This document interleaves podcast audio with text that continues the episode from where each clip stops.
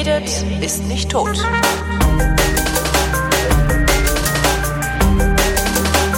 Willkommen zum Geschichtsunterricht einer Koproduktion von Vrindt und D-Radio Wissen und aus Köln zugeschaltet von D-Radio Wissen ist Matthias von Hellfeld. Hallo Matthias.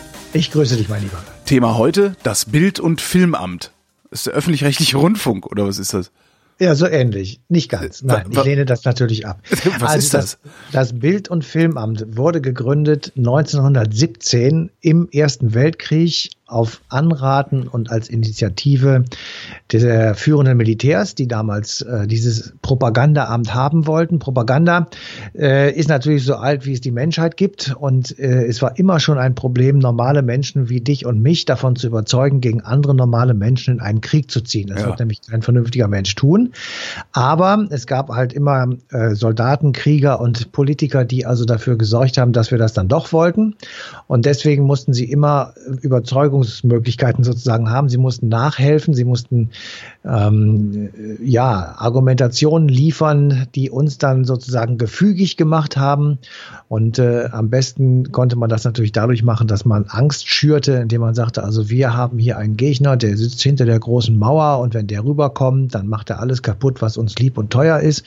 Und äh, insofern äh, wurden wir dann, wir sage ich jetzt immer, also die Menschen, die eigentlich gar nicht in den Krieg ziehen wollten, wurden entsprechend bearbeitet weil dann natürlich auch sich Angst entwickelte. Diese Angst schlägt dann bei vielen sehr schnell in Hass über und damit ähm, waren sie dann möglicherweise auch bereit oder schneller bereit, dann eben auch in den Krieg zu ziehen. Und dieses Mittel der Propaganda ähm, war dann sozusagen notwendig, um eben tatsächlich die Leute ähm, ja gefügig zu machen. Ich sage es einfach mal so. Und ähm, dieses Mittel ähm, ist natürlich im Laufe der Zeit immer wieder verfeinert worden. Es wurden immer bessere Methoden entwickelt und dadurch, dass es irgendwann Massenmedien wie Radio und Film, Fernsehen noch nicht, aber Film gab, haben äh, die Gegner Deutschlands, in allen voran Frankreich und England, äh, während dieses Krieges, des Ersten Weltkrieges, Propagandamittel schon sehr, ähm, naja, soll man sagen, exzessiv eingesetzt. Also es wurden sehr viele Filme gedreht, es waren während der Kriegshandlungen äh, Dokumentarfilmer mit dabei, die das alles versucht hatten, eben auf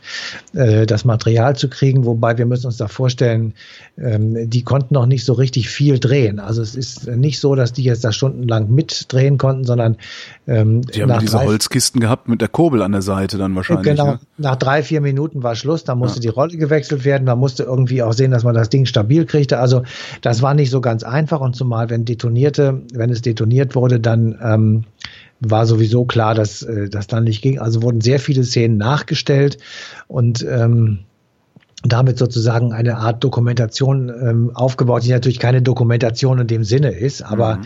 trotzdem ähm, natürlich äh, später dann in den Kinos gezeigt wurde und entsprechend ähm, ähm, eine bestimmte Stimmung erzeugt hat. So, und jetzt ist natürlich die Frage, warum hat man das gemacht? Und äh, die Antwort ist auch relativ logisch. Die äh, Geschichte lief nicht mehr so ganz gut im Mitte 19, äh, 1917 oder Anfang 1917 und man brauchte eben etwas, um so ein bisschen die eigenen Erfolge zu überhöhen, die eigenen Niederlagen etwas äh, zu verharmlosen und insgesamt den Krieg eigentlich schöner und reizvoller darzustellen, als er tatsächlich ist. Und ich will das jetzt mal auch in unsere Zeit holen.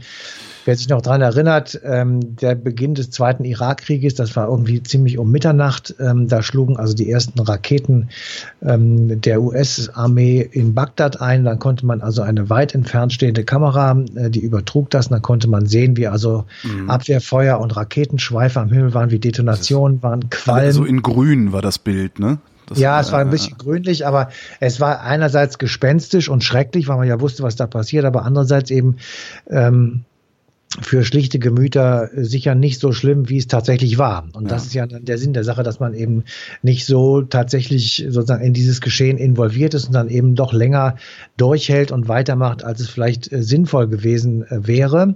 Und ähm, man inszeniert sozusagen etwas, was im krassen Widerspruch steht zu dem, wie es wirklich aussieht. Also äh, unsere Tage, da erinnern wir uns alle sicher an Bilder aus Aleppo. Ja, also mhm. sie, dieser Krieg oder Kriege überhaupt erzeugen halt Städte, die dann nur noch als Gerippe dastehen. Das ist die Wahrheit und eben nicht irgendwelche inszenierten Geschichten. Und noch mehr, heute wird also die, das, was im Bundes, im, im Bild und Film angefangen hat, noch weiter getrieben. Es gibt ähm, Medienunternehmen, die für die Militärs arbeiten und äh, irgendwelche Kriegsspielchen entwickeln. Mhm. Ähm, und Filme äh, in die Kinos bringen. Also Black Hawk Dawn ist so ein besonderer äh, Fall, wo also 2001 das Militär äh, echtes Material zur Verfügung gestellt hat, dafür aber ins Drehbuch gucken durfte. Und so kommt also sozusagen, das greift dann ineinander über. Und ähm, entsprechend sozusagen äh, weiß man seitdem, äh, ohne Propaganda geht das äh, nicht. Und also so Krieg zu führen und entsprechend die Leute hinter sich zu scharen. Und ich will jetzt auch mal ein Beispiel aus unserer Zeit wieder dazu tun.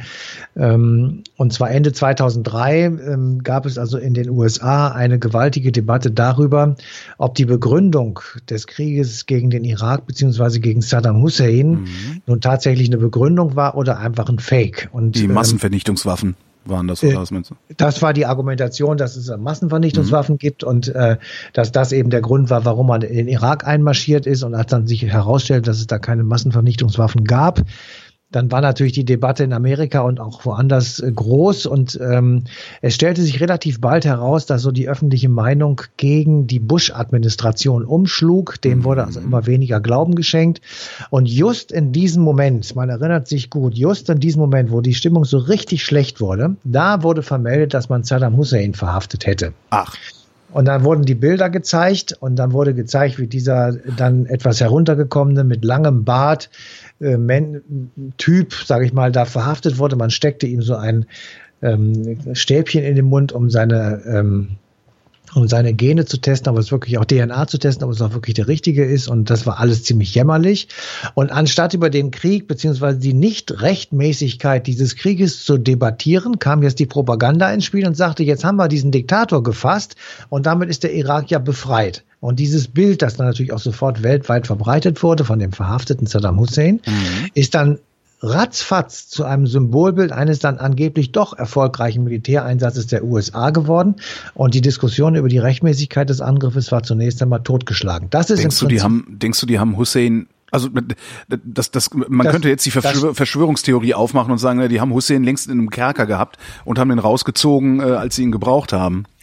Na, so wird es nicht gewesen sein. Okay. Das hätten sie wahrscheinlich nicht gemacht. Aber es passte ihnen, sagen wir mal, sehr gut. Und sie haben dann eben den, den Moment genutzt und haben eine Propagandasoße drüber geschmissen und äh, damit sozusagen abgelenkt von dem, wo es eigentlich drum ging. Und mhm. 1917 war für viele Militärs klar, der Krieg wird so nicht zu gewinnen sein. Also einen Siegfrieden wird es eh nicht geben. Und ähm, insofern die Ziele, die da mal irgendwann aufgestellt wurden, die sind alle in weite Ferne gerückt. Also brauchen wir etwas, was ablenkt und was eben sozusagen ähm, ja uns einfach in einem anderen Licht erscheinen lässt. Und ähm, ich habe gesprochen oder wir haben gesprochen mit einem Professor aus Köln darüber, der sich mit diesem Bild- und Filmamt wissenschaftlich auseinandersetzt. Das ist Professor Habo Knoch und ähm, der hat so mal kurz zusammengefasst, worum es dabei eigentlich ging. In Deutschland gibt es eine Reihe von Nachrichtenstellen, die an verschiedenen Stellen angesiedelt sind, Zentralstelle für Auslandsdienst, ähnliche Dinge. 1917 fällt dann die Entscheidung, initiiert von der obersten Heeresleitung, zu sagen, wir brauchen einen Ort, an dem die Pressepolitik, vor allem die Filmpolitik, zentral gesteuert wird, alles zusammengeführt wird, um auch äh, deutlich nach innen und nach außen die Position Deutschlands im Krieg darstellen zu können. Genau, und das Stichwort, was wichtig ist, ist eigentlich zentral gesteuert. Also ja. du hast tatsächlich jetzt irgendwo eine Stelle, die sagt, der Kameramann A geht dahin und der Kameramann B geht dahin. Heute nennt man das Embedded Journalism. Mhm. Das heißt, ähm, du produzierst genau die Bilder, die du haben willst und du sagst genau das dann in diesen Filmen, was du gesagt haben möchtest. Und bevor das irgendein Kino als Vorfilm zeigt, wirst du es kontrollieren. Es wird Zensur gemacht, es wird ausgewählt, welche Filmschnipsel wohin kommen. Ähm, es wurden Filmschnipsel zurückgehalten und dann hervorgeholt, wann es opportun war. Und es wurden mit diesen Filmmaterialien, die unterbrochen wurden von Einblendungen, weil Tonfilm in dem Sinne gab es noch nicht. Stimmt. Ähm, ja, es wurde dann vertont mit Musik, aber es gab mhm. noch keine ähm, O-Töne sozusagen in diesem Film. Und ähm, dann kamen eben die entsprechenden Schrifttafeln dabei und die haben große Wirkung erzielt, weil damals begann der Erfolg der Filme, es begann äh, sozusagen die äh, Idee und die Lust der Leute ins Kino zu gehen oder sich Filme anzuschauen, was ja zunächst einmal noch ein sehr in, mit heutigen Maßstäben verglichen ein sehr rudimentäres Vergnügen war, aber das war eben für die eine ganz große Sache und insofern ähm, äh, war das eine dann doch sehr erfolgreiche Sache, zumal auch die anderen das gemacht haben.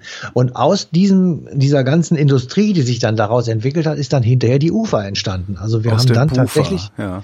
Haben tatsächlich dann, ähm, ich sag mal, eine langfristige Wirkung, weil dadurch tatsächlich auch die Filmindustrie angeschoben wurde und die UFA hat ja immer schon so ein bisschen ähm, oder hatte damals auch das Problem, dass sie eben tatsächlich dann relativ staatsnah war und ähm, mhm. entsprechend auch Filme produziert hat.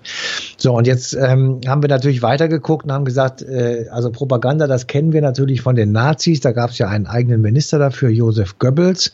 Und ähm, ich hatte schon so immer gedacht, ähm, es ist schon auch ein genialer Streich gewesen, in Anführungsstrichen, das Radiogerät Volksempfänger zu nennen. Also das finde ich wirklich äh, alleine schon das ähm, ist eine habe ich so äh, noch nie drüber nachgedacht.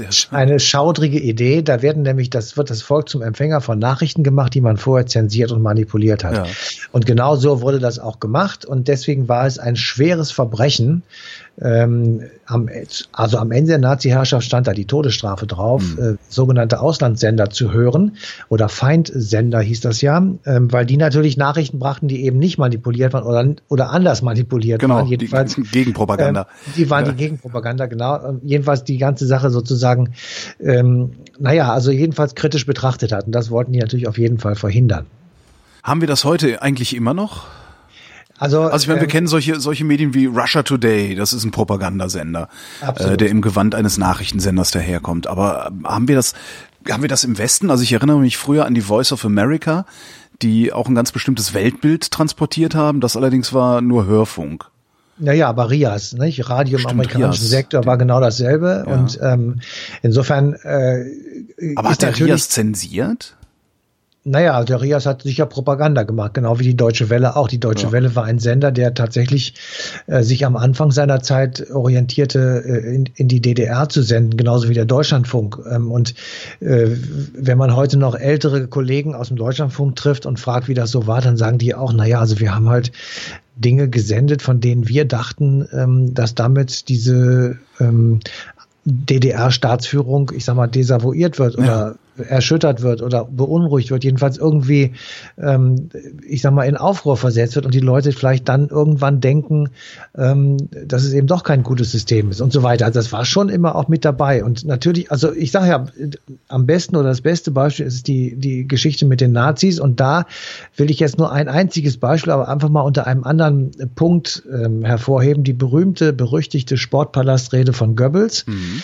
Ähm, Nochmal ganz kurz in Erinnerung gerufen, äh, Januar 1943 gibt es die Konferenz von Casablanca der Alliierten. Da sitzen die und beschließen, was sie eigentlich mit diesem Krieg anfangen wollen, wie sie ihn beenden wollen und was sie als Kriegsziele haben. Und eines dieser Kriegsziele bedeutet die bedingungslose Kapitulation Deutschlands, the unconditional surrender.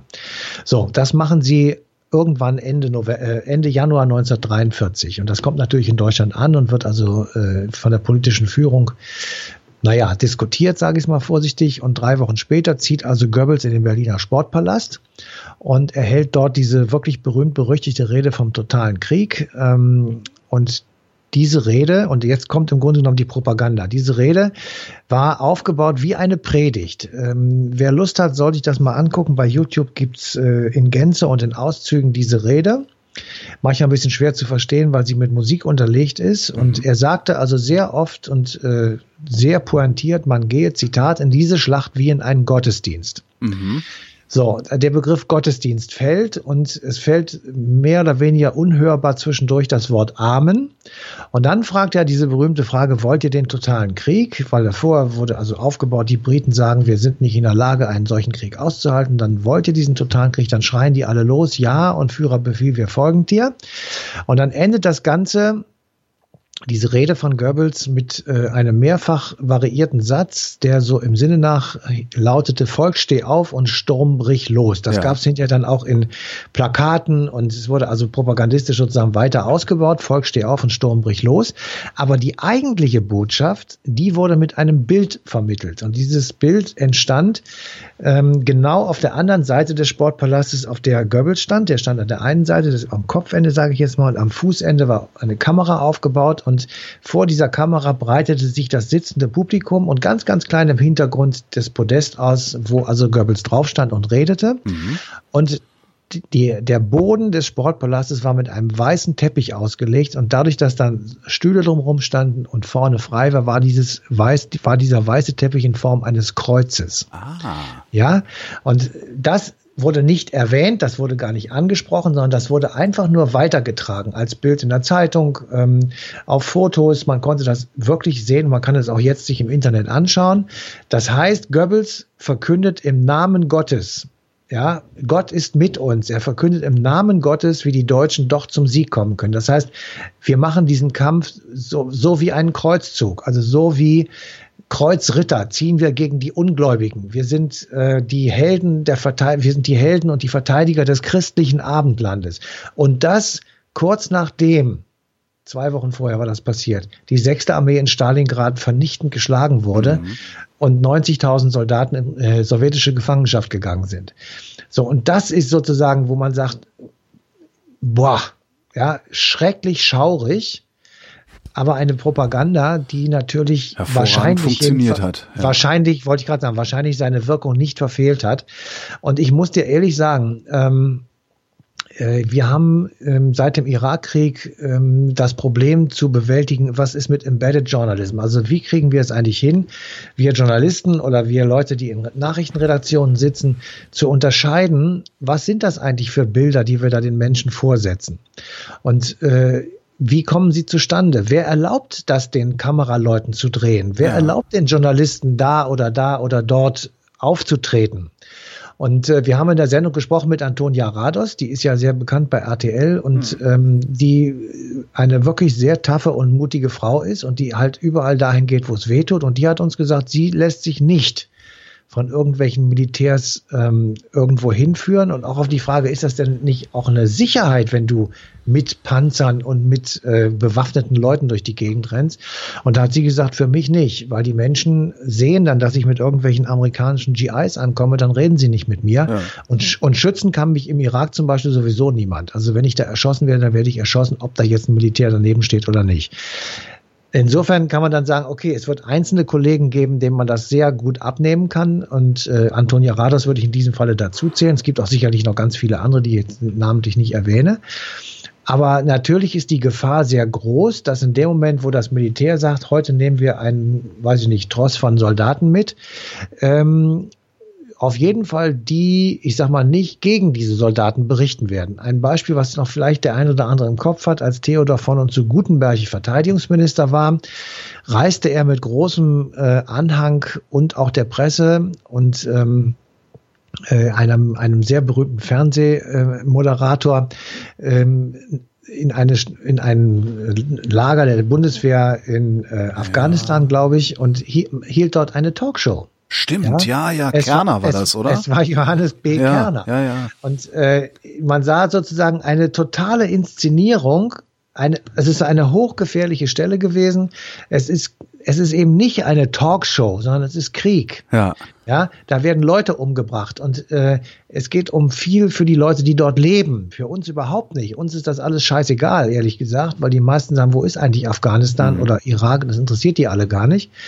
Und jetzt kommt halt Johannes B. Kerner beziehungsweise äh, die Talkshow von ihm und sagt, jetzt gehen wir mit äh, Gutenberg eben dahin. Und das ist von zwei Seiten bedenklich. Einerseits von der Talkshow, die damit sozusagen das also zumindest mal Gefahr läuft, Herrn Gutenberg oder den Medienberatern des Verteidigungsministers auf den Leim zu gehen, einerseits und andererseits wird dieser Ort, an dem sie sich befinden, natürlich verharmlost. Das ist eben nicht Mallorca, ja. sondern es ist tatsächlich ein, ein Feldlager der Bundeswehr und dort ähm, wird nicht mit Sand geworfen. Und Musste insofern, Kerner sich das eigentlich großartig vorwerfen lassen? Weil eigentlich ist das ja, damit, damit hat er sich ja äh, der Propaganda angedient letztendlich. Ne?